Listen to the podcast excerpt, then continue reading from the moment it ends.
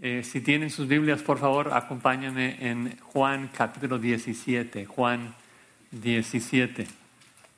Y hoy en particular vamos a tocar un poco el tema de la Trinidad. El tema de la Trinidad. Los dioses de cada religión falsa son egoístas. Eh, piensa, por ejemplo, en el dios de Islam o de los mormones, de los pentecostales, de solo Jesús. Son dioses llenos de orgullo, soberbia y en particular narcisismo. ¿Por qué digo esto? Bueno, porque todo lo que hacen lo hacen para sí mismos. Cualquier Dios que no es una Trinidad es así. Eh, cualquier Dios que no es una Trinidad, según esa religión, nos creó solamente para la gloria de su misma persona. Es decir, no existe ni una gota de amor ni de altruismo en esos dioses. Todas sus acciones son el resultado de amor hacia sí mismo, nunca un deseo desinteresado de querer bendecir a otro. Pero el Dios vivo y verdadero, el Dios que existe, que adoramos, es diferente. Estamos viendo aquí en Juan 17 de que Dios es una Trinidad y esto afecta todo, esto cambia todo. Ahora, para aclarar, la Trinidad es un misterio completo para nosotros. Como vimos la, la vez pasada, Dios es santo y eso significa que es un ser totalmente diferente que nosotros. No, no entendemos cómo Dios puede ser un solo ser, pero existir eternamente en tres personas. Eso no tiene ningún sentido en mi mente. Eso es una paradoja. Pero eso es de esperarse ya que Dios es santo. Santo significa que Dios es un ser diferente a nosotros. Claro que no vas a entender la totalidad de la esencia de Dios. Si pudieras entender la totalidad de la esencia de Dios, pues no sería un Dios capaz de crear todos nosotros, ni digno de adoración. Muy importante. El Dios que cabe en la mente humana necesariamente es un ídolo fabricado en la mente humana. ¿Sí? El Dios que existe no cabe aquí. Ahora, ¿por qué digo que la Trinidad afecta a todo? Porque sin la Trinidad no puede haber amor en la eternidad. Si existiera una sola persona de Dios en la eternidad, entonces no habría quien amar hasta la creación del hombre. Y ves cómo esto exalta al hombre y baja a Dios. Pero la verdad de la escritura es diferente. Lo que vemos en Juan 17, como vimos ya en el versículo 5, el Padre y el Hijo existían juntos antes de la fundación del mundo, junto con el Espíritu Santo. Y antes de la fundación del mundo existía un amor intertrinitario, es decir, un amor entre los miembros de la Trinidad. De hecho, la creación del hombre es simplemente una demostración del amor rebosante de la Trinidad, el uno hacia el otro. El Padre nos creó y nos escogió, ¿por qué? Por amor a su Hijo, para entregarle una esposa. El Hijo nos creó y nos redimió, ¿por qué? Con un deseo de glorificar a su Padre y mostrar al universo qué tan glorioso es su Padre. El Espíritu nos creó y nos preserva en la salvación porque quiere glorificar a Dios Padre y Dios Hijo. El, el amor intertrinitario es la base, el fundamento de todo. Este universo es la expresión física del amor eterno entre las personas de la Trinidad. Y si no vemos esto, si no entendemos esto, no vamos a entender Juan 17, ah, que es una oración del Dios Hijo con su Padre, Dios Padre. Nos vamos a tomar un par de minutos aquí en la introducción para pensar en este gran misterio, la triunidad de Dios. Tri, obviamente, tres personas, unidad, un solo ser. Dios es tres en uno. Y tenemos dos verdades ahí, que Dios es uno, Deuteronomio 6.4, entre otros, Jehová es uno, y luego que Dios es tres personas, que hay muchísimos pasajes, no hay tiempo para ver todos, en donde Dios Padre es Dios, el Hijo es Dios y el Espíritu es Dios. Y tenemos muchos pasajes donde los tres están juntos. Por ejemplo, en el bautismo de Cristo, en Mateo 3, de que Dios Padre está hablando desde el cielo, eh, Dios Espíritu está descendiendo como paloma y Jesucristo está siendo bautizado por Juan el Bautista. Pero ya que existen esas dos verdades, que Dios es uno y que existe eternamente en tres personas, esas dos verdades siempre serán atacadas por Satanás y los demonios. Siempre habrá falsos negando que Dios es uno y siempre habrá falsos negando que Dios existe en tres personas. Muchísimos nombres a, lo largo de la historia que atacan esas dos verdades, pero siempre podremos ubicarlos en esas dos categorías. Eh, y para que vean la relevancia de esto, de que hoy en nuestros tiempos hay nuevas herejías surgiendo en nuestros tiempos atacando esas dos verdades, eh, podemos pensar, por ejemplo, quiénes son los que hoy en día actualmente están negando que Dios es tres personas. Bueno, yo diría que tal vez el grupo más insidioso en nuestros tiempos serían los pentecostales de solo Jesús que dicen de que Jesús es el Padre y es el Hijo y es el Espíritu Santo, que es la antigua enseñanza de modalismo de que Dios es una sola persona que a veces se manifiesta como Padre, a veces se manifiesta como Hijo y a veces como el Espíritu, pero no es tres personas a la vez. Es un movimiento bastante grande. En su propia página dicen que hay más de 24 millones de pentecostales de solo Jesús y, estoy seguro que muchos más hay, porque muchos pentecostales niegan la Trinidad sin estar en ese grupo. Muchos son modalistas. Pero esta enseñanza es herejía. No, no, es posible ser salvo sin adorar a las tres personas de la Trinidad. No, no puede haber salvación sin tener una persona que juzga el pecado y otra persona que sea juzgada. No, no puede haber intercesión, como estamos viendo en Juan 17. No puede haber eh, una propiciación si no hay dos personas. No puede haber muerte vicaria. Tenemos que creer de que el Padre envió a su Hijo al mundo para ser salvos. De que el Hijo de Dios ha venido en carne. Juan, según de Juan 7. Muy, muy importante. Pero también tenemos que tener cuidado, porque si, estamos enfatizando tanto las tres personas de la Trinidad que llegamos a negar, que es una sola, esencia, una sola esencia, pues otra vez caemos en la herejía. Ahora, ¿quiénes son los que hoy en día están negando que Dios es un solo ser? Bueno, sería en primer lugar todos los que niegan la deidad de Cristo, los testigos de Jehová, los mormones, entre otros.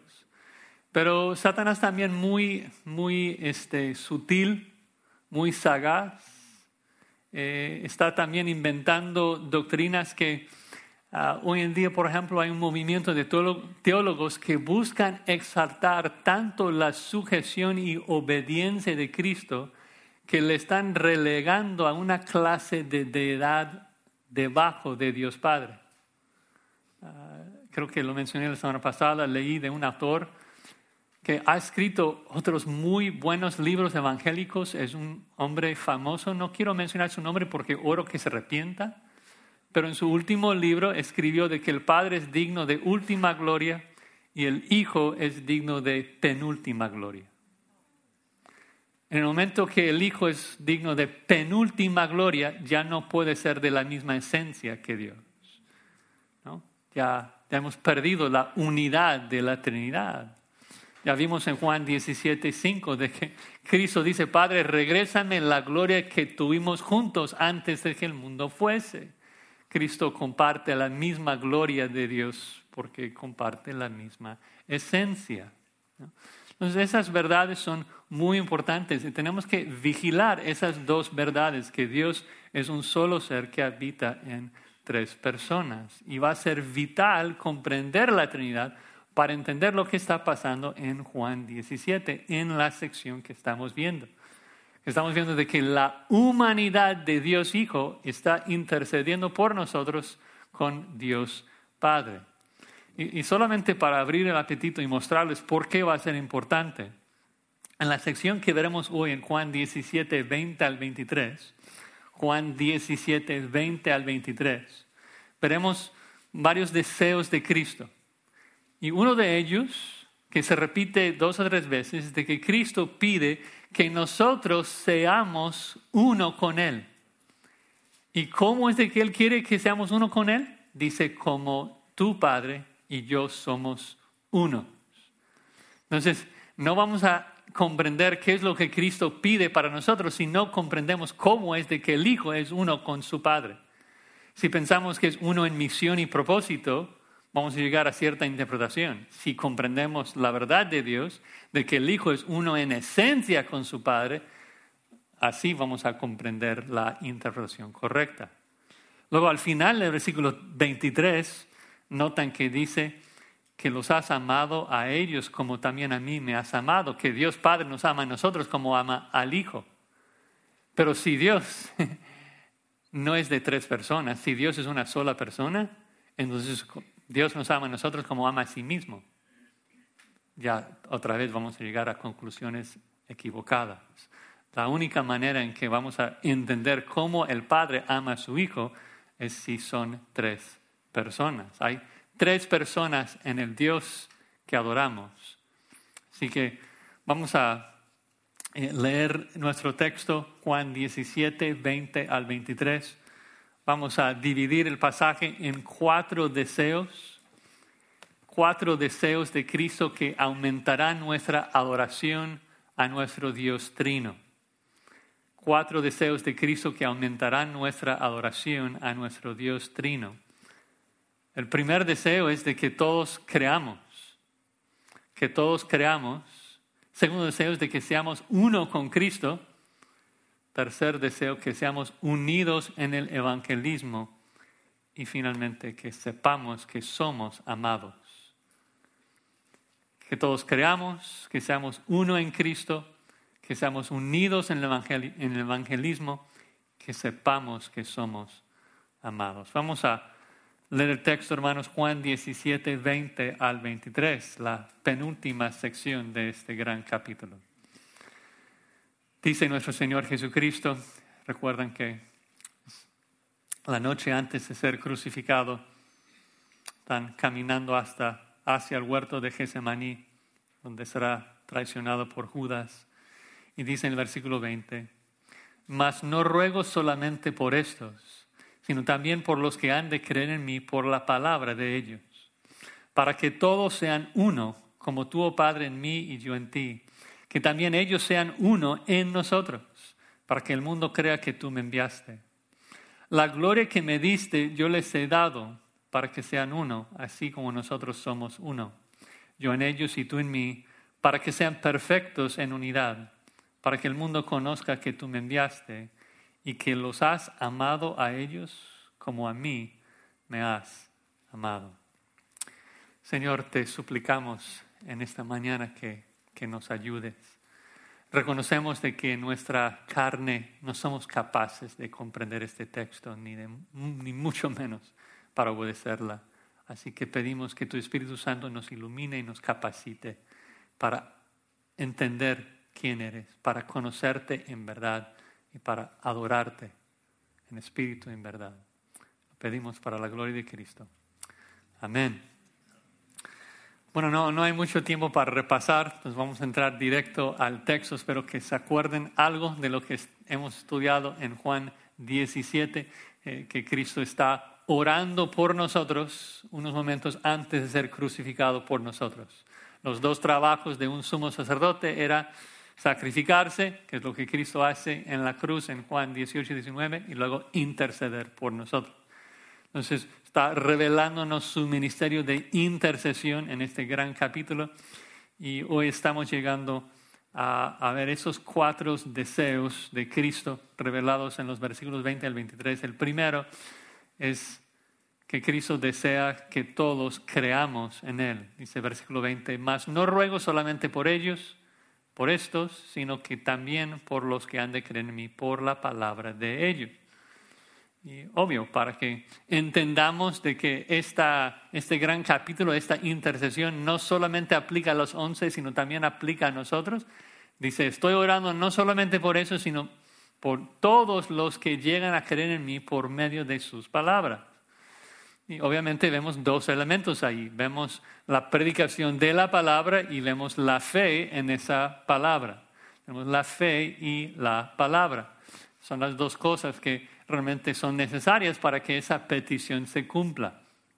Y, vemos cómo esto realmente pasó, vemos cómo es de que la palabra de los apóstoles pudo llegar a, todos los creyentes.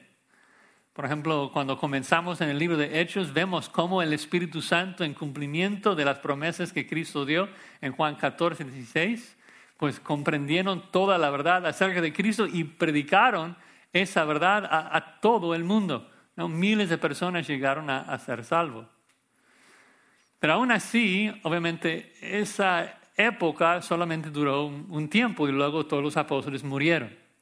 La pregunta es si realmente nosotros aquí podemos decir de que llegamos a creer en Cristo por la palabra de los apóstoles. Y la respuesta es sí, definitivamente sí, porque este libro es la palabra de los apóstoles. Este libro es realmente, eh, pues, eh, una un, resumen de, o registro de las palabras de los apóstoles. En Efesios 2.20 dice eh, que la doctrina que estudiamos aquí es el fundamento que puso Cristo y sus apóstoles. Recuerden también de que Pedro, en 2 de Pedro capítulo 1, versículo 15, dice que iba a procurar hacer todo lo posible para que nosotros pudiéramos hacer memoria de sus palabras. Entonces las escribió en una carta. Entonces tenemos las palabras de Pablo, de, Pedro y los demás apóstoles a nuestra disposición en la Biblia y tenemos el deber de predicarlas para que todos los redimidos, todos los escogidos lleguen a creer en Cristo por medio de esas palabras. Y es realmente increíble pensar en esto, que Cristo a unas horas de la cruz está pensando en esto, pensando en cada una de las personas que iba a creer en Él por medio de su palabra predicada. En unas horas de la cruz está intercediendo por ti, está intercediendo por mí. Ese Padre, ayuda a que la palabra de Dios sea predicada a Josías, a este fulano, a ese hermano, porque necesitan escuchar mi palabra para ser salvos, para que crean en esa palabra que es el segundo elemento, ¿no? De que no solamente escuchar el Evangelio, sino también Cristo mostrando su deseo de que el Espíritu de Dios nos dé fe para creer en dicha palabra, porque la fe viene por oír la palabra de Dios. Entonces, Cristo desea que todos los escogidos escuchemos la palabra y que tengamos fe. Y ora por eso, intercede a nuestro favor para eso. Me pregunto, cuando entrabas hoy al servicio, si alguien te hubiera preguntado, oye hermano, ¿por qué es que tú llegaste a ser cristiano? ¿Cómo es que llegaste al Evangelio? ¿Por qué tú tuviste fe? Yo supongo que la mayoría de nosotros hubiéramos dicho algo como, bueno, es de que alguien me compartió el Evangelio y creí. Y sí, cierto, o sea, es parte de la respuesta. Pero ¿cuántos de nosotros hubiéramos pensado en esto? Bueno, ¿por qué es de que alguien me predicó el Evangelio? O más importante, ¿por qué es de que cuando alguien me predicó el Evangelio, creí? Y la respuesta de Juan 17 es porque tienes un sumo sacerdote que está en el cielo intercediendo por ti, garantizando de que alguien te predicara el Evangelio, garantizando de que cuando escuchabas el Evangelio, tuviste fe para creerla. Es imprescindible el ministerio de intercesión de Jesucristo. Dice, Padre, ayúdales a creer, ayúdales a, a, escuchar la palabra de mis apóstoles. Es hermoso pensar en el ministerio de intercesión. En particular pensando que esto ocurre en Juan 17, que está orando por nosotros. O sea, Cristo intercedió por ti antes de que existieras. Cristo garantizó tu salvación por su intercesión antes de que naciera. Cristo está pensando en ti y garantizando tu salvación desde antes de que nacieses. El Dios que sabe el fin desde el principio ya está orando por nosotros. Juan 17. Bueno, ahora el segundo deseo. Entonces Cristo, primer deseo es de que tengamos fe, queramos en Él. Ahora el segundo deseo es de que llegamos a ser uno con Él, que seamos uno con Él. Realmente es la, mera médula de la petición de Cristo. Desea, versículo 21, que seamos uno en Él. Y advertencia, van a tener que pensar en esta sección. Eh, vamos a tratar con las verdades de la Trinidad, no va a ser fácil, pero nuestro Dios es digno de nuestras mentes, nuestra concentración. Escuchen lo que dice versículo 21. El deseo es para que todos sean uno, como tú, oh Padre, en mí y yo en ti, que también ellos sean uno en nosotros, para que el mundo crea que tú me enviaste. La gloria que me diste yo les he dado para que sean uno, así como nosotros somos uno. Cristo pide que nosotros seamos uno con Él como Él es uno con su Padre. ¿Qué significa esto? Básicamente hay dos maneras en que los que profesamos ser cristianos interpretan eh, esta petición. Unos, yo creo que erróneamente, ven que la petición de Cristo acá es de que nosotros tengamos unidad entre nosotros, una unidad ecuménica, por decirlo así, que no haya divisiones en nosotros, que haya unidad entre nosotros, un sentir de, ecumenismo, eh, de, poder abrazar los unos a los otros y, cantar juntos y avanzar el reino de Cristo juntos de que Cristo antes de morir quiere que sus hijos dejemos de pelear para que unidos podamos cumplir con nuestra misión de evangelizar al mundo. Ah, y esto es cierto, o sea, es cierto que, Cristo quiere que todos, sus, eh, todos los creyentes seamos unidos en propósito y misión. Pero la pregunta es si esto es su petición en este lugar. Ah, o sea, afirmamos, entendemos de que Muchas veces los pleitos entre los cristianos son un gran obstáculo para que el mundo acepte el Evangelio. Comprendemos de que muchas veces el mundo no quiere creer porque, pues, si todos en la iglesia están peleándose, pues mejor no entrar en la pelea. Pero hay que tener mucho cuidado con esta idea de que Cristo está pidiendo que tengamos unidad entre nosotros por lo que dice el texto y por lo que dice el resto de la escritura. Por ejemplo, la idea de que debemos dejar de pelear por la verdad de Dios dentro de la iglesia puede ser muy dañina. La idea de que debemos seguir un sentir ecuménico, pues solamente guía a la herejía. No podemos aceptar a todo lo que cualquiera diga. Judas nos dice en su carta que tenemos que contender ardientemente por el Evangelio. Si abrazamos todo lo que se enseña dentro de la iglesia, pues habrá que aceptar a mucha falsa enseñanza. No. Tiene que haber divisiones en la iglesia. La, división es, es una demuestra de que somos pecadores, pero es necesaria. De hecho, en 1 Corintios capítulo 11, el texto que ah, nos habla de la cena del Señor, Pablo dice en 1 Corintios 11, versículo 19, porque es preciso que entre vosotros haya distinciones. Es preciso, es necesario que entre vosotros haya disensiones o divisiones para que se hagan manifiestos entre vosotros los que son aprobados. Es decir, Pablo dice, tiene que haber división para revelar quién tiene la verdad. ¿no? La verdad tiene que apartarse del error. Entonces, Obviamente, Cristo desea que tengamos unidad entre nosotros, los cristianos. Vamos a ver eso después. Pero acá Cristo está pidiendo algo mucho mayor, mucho más importante. Y quiero mostrarles el, por qué sabemos esto. De que Cristo está pidiendo por unidad con Dios, no unidad el uno con el otro. Y les voy a dar tres o cuatro razones. Primera razón. Eh, en el contexto vemos que Cristo está a unas horas de su muerte. Está, por decirlo así, en su lecho de muerte. Y lo que vemos en el contexto es de que Cristo está totalmente preocupado por la eternidad de sus discípulos. Y, eso es lógico, ¿no? O sea, cuando alguien está envuelto en las cosas cotidianas de, de, la vida, obviamente puede estar preocupado por la salud de alguien, por el bienestar de alguien, pero si alguien está a unos minutos de la muerte, lo único que importa es la eternidad, la salvación. Y Jesucristo demuestra esto en el contexto muchas veces. Segunda razón, Cristo no puede estar pidiendo por unidad entre nosotros solamente, porque está orando por todos los creyentes desde su época hasta su regreso.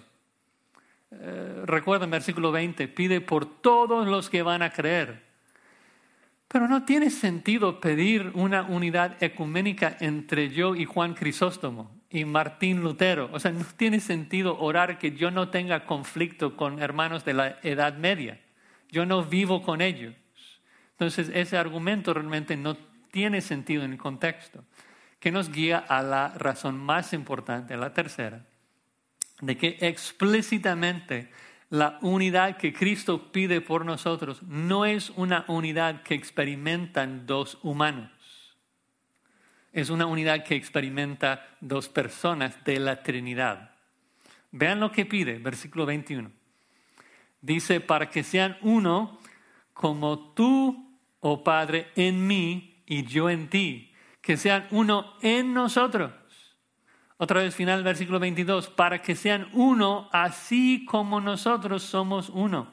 Versículo 23, yo en ellos y tú en mí.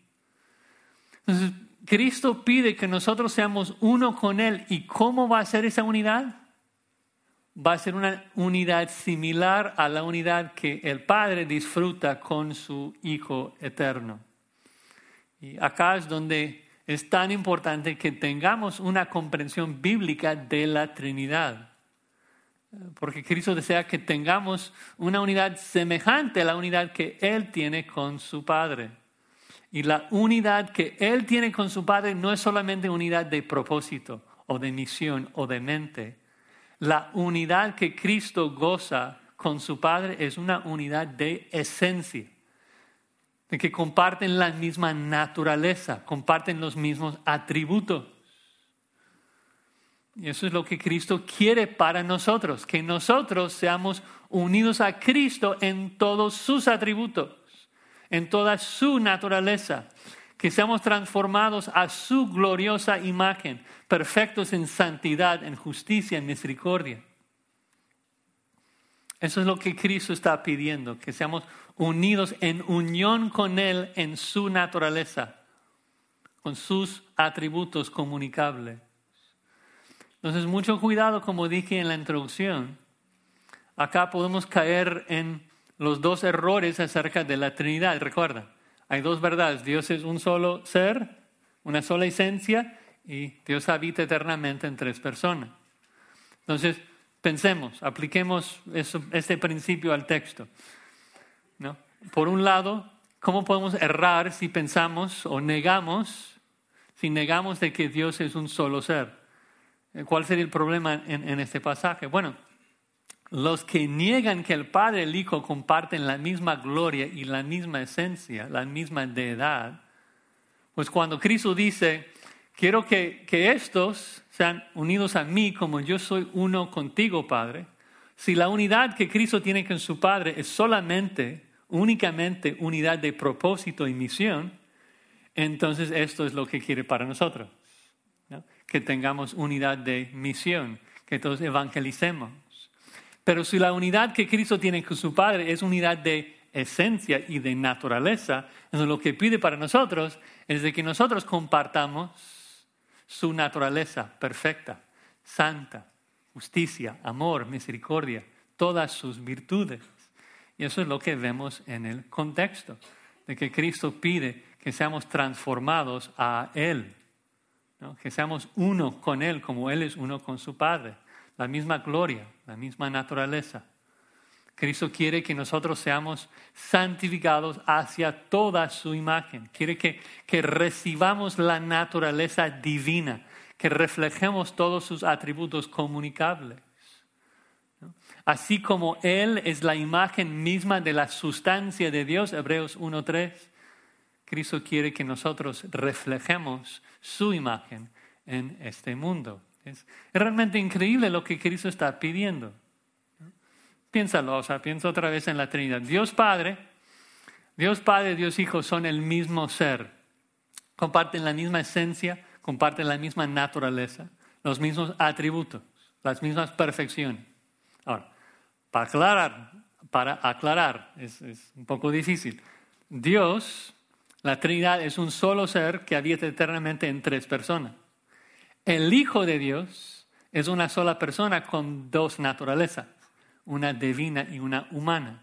Y lo que estamos viendo aquí en Juan 17 es de que la naturaleza humana de Cristo, el humano Jesucristo, nuestro sumo sacerdote, está intercediendo a nuestro favor con Dios Padre. ¿Sí? No es de que la humanidad de Cristo está intercediendo con la deidad de Cristo. Eso sería una persona intercediendo a sí mismo. Es la, la humanidad de Cristo intercediendo con la deidad de Dios, de Dios Padre. Y cuando hablamos de, de Dios Hijo, entonces tenemos esa unión hipostática, que Cristo es una sola persona con dos naturalezas. Ahora, es obvio de que en su naturaleza divina, Cristo comparte todos los atributos de Dios, los comunicables y los incomunicables. Es decir, de que Dios Hijo en su deidad es omnipresente. Dios Hijo es omnipotente, es autosuficiente, es autoexistente. Pero en Juan 17 lo que estamos viendo es la humanidad de Cristo intercediendo por nosotros. Estamos viendo su, su, rol como sumo sacerdote, un hombre intercediendo por otros hombres y luego un hombre, Juan 18 y 19, muriendo en el, muriendo en el lugar de otros hombres. Y hablando en su encarnación, en su humillación, dice, Padre, yo, yo deseo de que ellos sean uno conmigo, así como yo soy uno contigo. Ahora, cuando el hombre Jesucristo está diciendo esto, obviamente el hombre Jesucristo no estaba uno en esencia con los atributos incomunicables de Dios. El hombre Jesucristo no era omnipresente. El hombre Jesucristo no era omnisciente, ni siquiera supo la hora de su regreso. Entonces cuando dice que yo soy uno contigo, Padre, el Padre y yo somos uno, ¿a qué se refería? Bueno, uno en sus atributos incomunicables, perdón, uno con Dios con sus atributos comunicables, misericordia, justicia, amor, santidad, todas esas virtudes. Entonces cuando cuando pide que nosotros seamos uno con Él, como Él es uno con el Padre, no, no está queriendo que nosotros lleguemos a ser omnipresentes o omnipotentes. Está pidiendo que, que nosotros reflejemos los atributos comunicables de Dios, su eh, carácter. Y vean ahí el versículo 22 que lo dice de manera más explícita. Juan 17, 22. Dice, la gloria que me diste yo les he dado para que sean uno, así como nosotros somos uno. Entonces, obviamente, Cristo no nos ha dado la gloria de la omnipresencia de Dios, pero sí nos ha dado la gloria de su paz, la gloria de su gracia. Cristo dice, la gloria que me diste, Padre, Padre, ahora estoy compartiendo esa misma gloria con ellos, para que lleguen a ser uno conmigo para que disfruten de la misma naturaleza divina. Y pues esta es la, última razón, la cuarta razón de por qué Cristo está pidiendo una unidad con Dios y no una unidad con los demás.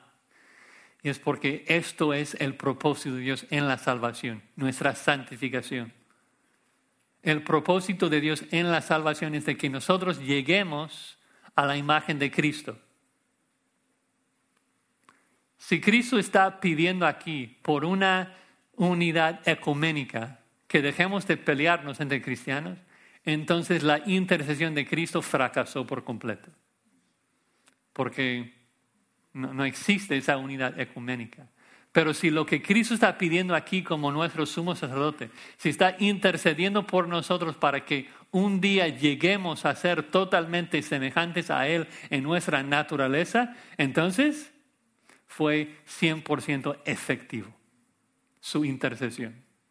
Y, tiene que ser así, porque Dios lo que quiere lo hace, en los cielos y en la tierra. Lo que Cristo pide aquí es de que seamos unidos a la gloria de su imagen, de su carácter. Y sabemos, Romanos 8:29, que Dios hace todas las cosas para qué?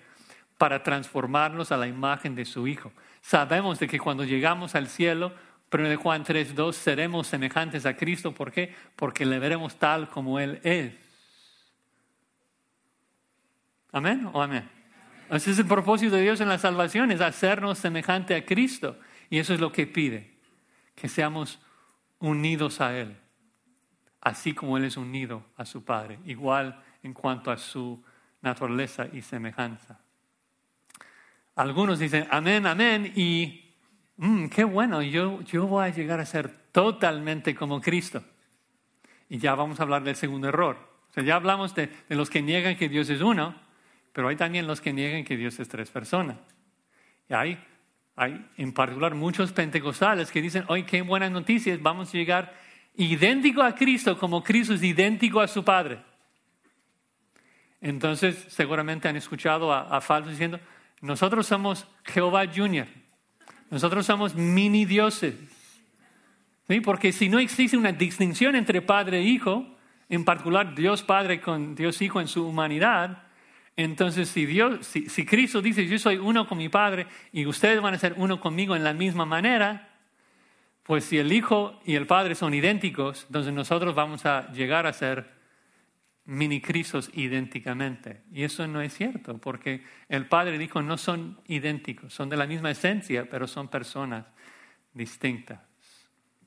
Bueno, em, vamos, a, vamos a seguir. Sé, que es, mucha información, eh, pero repito, nuestro Señor es digno de nuestra concentración tenemos que buscar la renovación de nuestras mentes para pensar en Dios como realmente es. Y nuestro Dios es un Dios trino. Amén. Y eso es algo que, que se enseña en toda la escritura. De hecho, recuerden cómo lo pone Pedro en 2 Pedro 1.4, que Dios nos ha dado sus preciosas y grandísimas, promesas. ¿Con qué propósito? Dice, para que por ellas llegases a ser participantes de la naturaleza divina. De que el propósito de Dios en la salvación es de que tú y yo lleguemos a ser semejantes a Cristo, que compartamos la misma naturaleza divina. Y eso no es llegar a ser mini dioses. Pedro luego explica en el resto del capítulo de que es llegar a ser como Cristo en todas sus virtudes, en su amor, en su gracia, en su paciencia, en su santidad. Eso es lo que es tener unión con Cristo, comunión con Cristo. Estar en Cristo es estar en Él en toda su naturaleza, en todas sus virtudes. Increíble que tenemos comunión con esos atributos. Juan dice en 1 Juan 1.4 de que nuestra comunión es con el Padre y con su Hijo, con la Trinidad. Pablo nos dice en Efesios 1 que Toda bendición espiritual que existe en los lugares celestiales, celestiales es nuestro. ¿Por qué? Porque estamos en Cristo. Porque estamos unos con Cristo. Porque si estamos en Cristo, estamos unidos a la misma Trinidad, porque Cristo es un miembro de la Trinidad. Increíble. Y el, el punto final de todo, ¿no? Es de que como el Hijo, el Hijo es el resplandor de la gloria del Padre, nosotros seremos el resplandor de la gloria del Hijo, porque es la gloria que nos ha dado. Nos ha dado de su gloria, la gloria de sus virtudes, de su santidad, de su justicia, de su amor, de su paciencia, su longanimidad, porque para que nosotros reflejemos esa imagen al mundo. Hoy, lamentablemente, no, no sentimos esto mucho porque somos pecadores la imagen de Cristo está revelada en nosotros porque estamos todavía esclavizados en esos cuerpos caídos. Pero pronto Cristo regresa por nosotros. Pronto nos va a dar cuerpos inmortales, glorificados. En ese día nosotros como iglesia vamos a reflejar toda su imagen. En ese día Cristo va a lograr recibir su petición que oró aquí de que seremos unos a Él en todas sus perfecciones. Bueno, los últimos dos puntos son más simples y cortos, les prometo. Versículo 23, tercer deseo, que seamos unidos en el evangelismo. En el evangelismo. Dice, yo en ellos, versículo 23, y tú en mí, para que sean perfectos en unidad, para que el mundo conozca que tú me enviaste. ya expliqué de que el punto acá es de que Cristo quiere que estemos en Él, que seamos perfectos en unidad con Él y su naturaleza. Eso se trata de unidad con Dios, no unidad entre nosotros. Pero vean de que un resultado necesario de estar en unión con Cristo es de que también seremos unidos con nuestros hermanos en nuestro propósito y misión. Y a lo mejor suena como estoy mezclando palabras, pero lo dice dos veces. Vean ahí, versículo 21, dice, para que el mundo crea que tú me enviaste. Final del versículo 23, para que el mundo conozca que tú me enviaste. Obviamente, si somos uno con Cristo, si tenemos la mente de Cristo, pues vamos a buscar que todos crean en Cristo. Y el fruto de nuestra unión con Cristo será estar unidos con otros que tienen la misma mente de Cristo. Ah, es, o sea, inconcebible, ¿no? De que yo tenga unidad con Cristo y tú tengas unidad con Cristo, pero nosotros estemos en división el uno con el otro. O sea, si todos estamos con la mente de Cristo, vamos a estar pensando lo mismo, ¿no? De querer alcanzar a los demás para Él. porque la meta es de que todos lleguemos al cielo compartiendo la misma imagen de Cristo, que todos los escogidos lleguemos a eso. Entonces, para repetir, cuando Cristo, pide por unidad, es una unidad con Dios, pero un, pero un resultado, un fruto de esa unidad con Dios es de que obviamente vamos a vivir en armonía con los demás hermanos. Ah, creo que Pablo es un excelente ejemplo de esto. Recuerda en Filipenses dice de que hay los que predican por envidia para añadir aflicción a mi vida. Pero ¿saben qué? Si predican a Cristo, me gozo y me gozaré aún. ¿Por qué?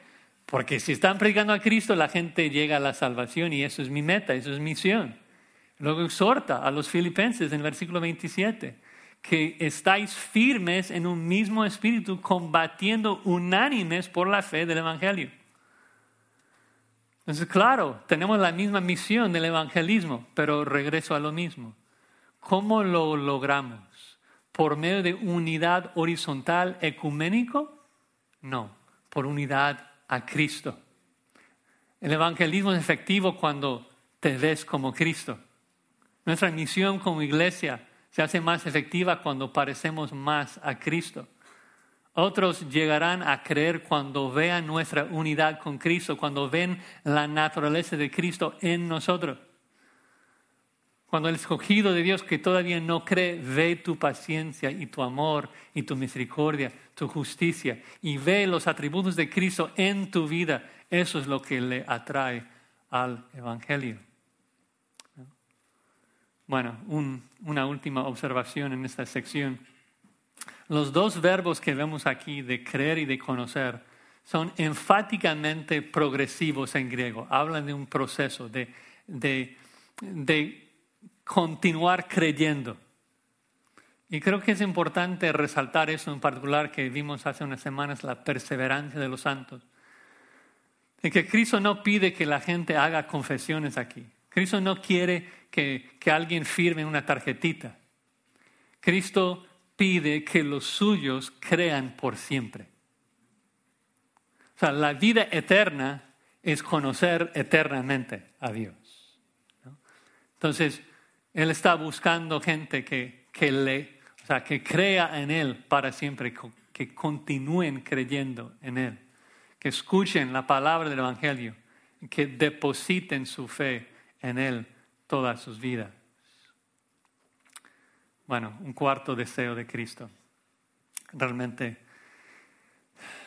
una declaración tal vez la más increíble de toda la Biblia. Última sección de versículo 23.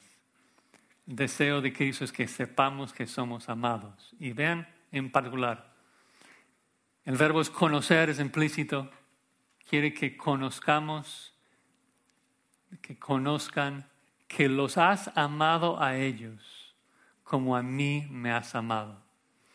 La palabra en la Reina Valera también no está en el original. Dice que los amas a ellos como me amas a mí. Eso es realmente como la, la cima del Nuevo Testamento.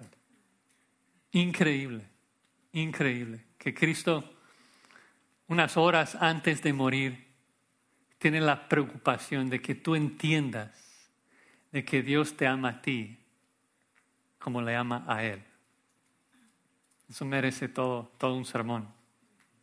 Y ves cómo, como dije, toda la salvación gira alrededor del amor intertrinitario, del amor del Padre hacia el Hijo y el amor del Hijo hacia el Padre. Recuerden que en un sentido toda la creación, toda la redención, es como si hay tanto amor entre Padre, Hijo y Espíritu que, que todos fueron a comprar regalos el uno por el otro. El Padre nos creó, ¿por qué? Para regalar una esposa a su Hijo, Efesios 1.5. Cristo, Efesios 5.25, se amó, o sea, nos amó y se entregó a sí mismo por nosotros para glorificar a su Padre. Romanos 5.5, el amor de Dios ha sido derramado en nuestros corazones por el Espíritu Santo. Y Cristo dice, ya que logro mi objetivo, ya que muero en la cruz y salvo a los míos, quiero que tú les ayudes, Padre, a entender de que los amas tanto como me amas a mí. Porque cuando obramos mi imagen en ellos, cuando ellos me parecen, entonces tú los amas exactamente como me amas a mí. Como que en la cruz Dios trató a Cristo como si fuera tú. Y ahora te trata a ti como si fueras Cristo, al 100%. Los has amado como a mí me has amado. Increíble. Increíble en particular cuando contemplemos y pensemos en la manera que Dios Padre ama al Dios Hijo. O sea, ¿cómo es que Dios Padre ama a Dios Hijo? Pues eternamente le ama intensamente, le ama incondicionalmente. El Padre está enamorado de cada perfección de su amado Hijo, no encuentra falla en Él, no encuentra imperfección en Él, lo disfruta al máximo, tiene complacencia en todo aspecto de su Hijo. Y Cristo dice, ayúdales a entender, Padre, que tú les amas a ellos, así como me amas a mí. Si, eres cristiano, Dios te ama así. Increíble. Lo vemos no solamente aquí. Pablo repite la petición en Efesios 3. Dice que, que seáis plenamente capaces de comprender. ¿Comprender qué? Comprender con todos los santos cuál sea la anchura, la longitud, la profundidad, la altura, de conocer el amor de Cristo que excede todo conocimiento para que seáis llenos de toda la plenitud de Dios. Y lo más hermoso, hermanos, es que somos amados así si lo comprendamos o no. Cristo no pide, Padre, Padre, ámalos. Sé que no lo merecen, pero ámalos, por favor. No, dice, ayúdales a comprender que tú les amas. Sé que es a un nivel mucho más bajo, pero creo que nosotros que somos padres lo comprendemos un poquito. De que yo amo a mi hijo sin importar lo que hace. a lo mejor preguntas a uno de nuestros hijos si tu padre te ama y un día a cierta hora tiene sus dudas, ¿no? No importa, yo sigo amándolo. Eso, sus acciones no afectan mi amor incondicional hacia él. Dios te ama si lo comprendas o no. La petición de Cristo es, Padre, que entiendan, que comprendan, que conozcan cuánto les amas, que tú les amas a ellos como me amas a mí. Increíble, increíble. Dice Josías, pero soy pecador.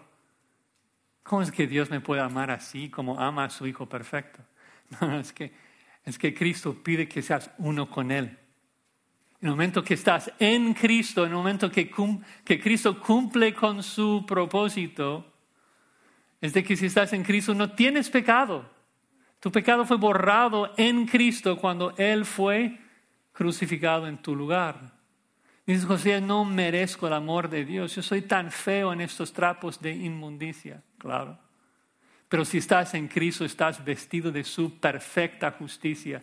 Te ves totalmente hermoso a los ojos de Dios. Porque cuando te ve, ve a su Hijo, porque estás en Él.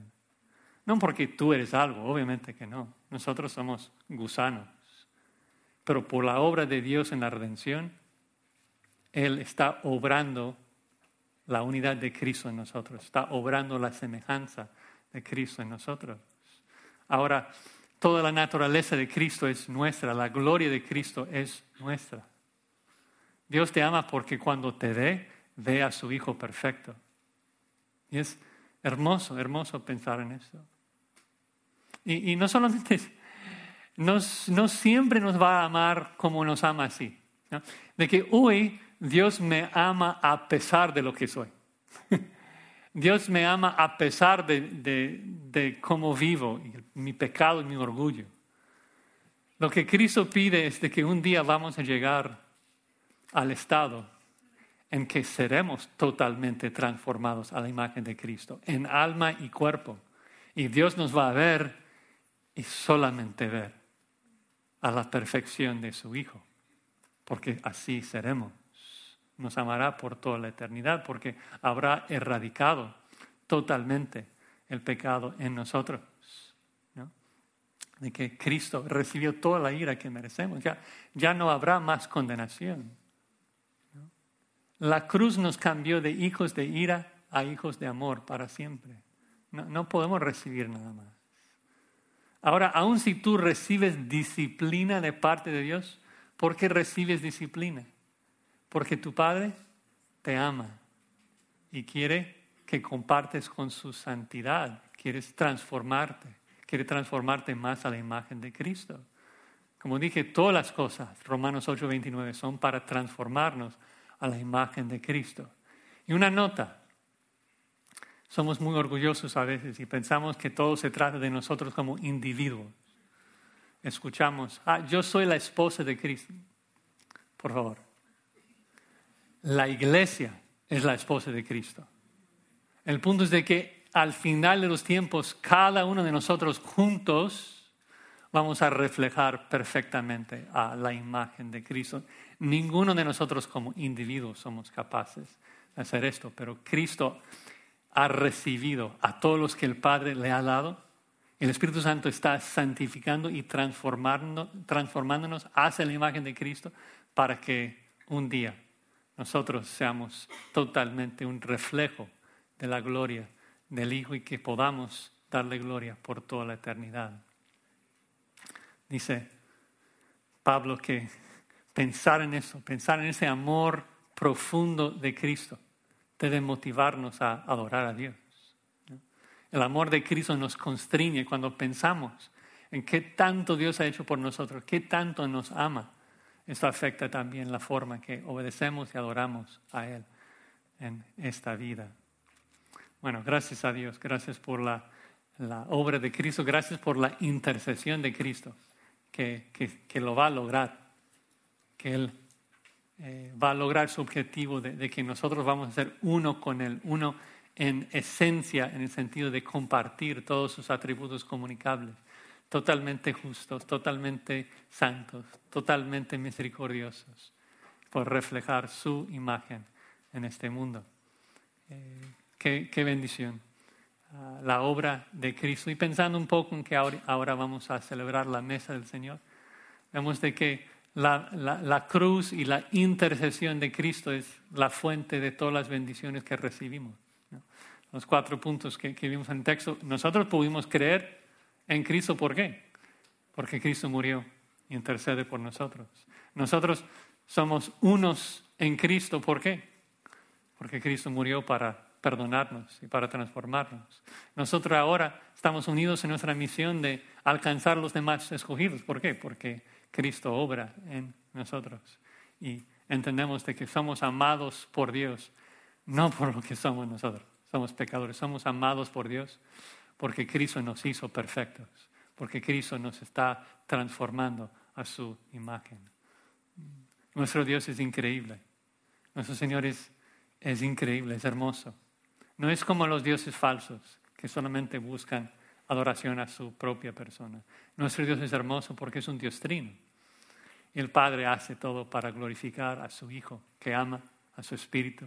El Hijo también hace todo para, para que nosotros veamos la gloria y la majestad de su Padre. Y sí, tú adoras a otro Dios, un Dios que, que cabe en tu mente, un ídolo fabricado en tu mente, que no es un Dios trino. Hoy es el día de arrepentirse. Si tú tienes un mal concepto de quién es Dios, hoy es el día de abandonar esos ídolos y creer en el Dios revelado en la Escritura, de adorar a nuestro maravilloso Dios, tres personas en uno, un Dios que tiene tanto amor que no, no pudo contenerlo, tenía que crear para también amar a otros. Es increíble pensar en nuestro Dios. Bueno, vamos a, vamos a orar y luego escucharemos el resto de la transmisión. Señor, te damos gloria, te damos gracias por tu palabra que nos revela exactamente cómo eres. Gracias por la bendición de saber de que Cristo intercede por nosotros. Y gracias por la hermosa intercesión que escuchamos.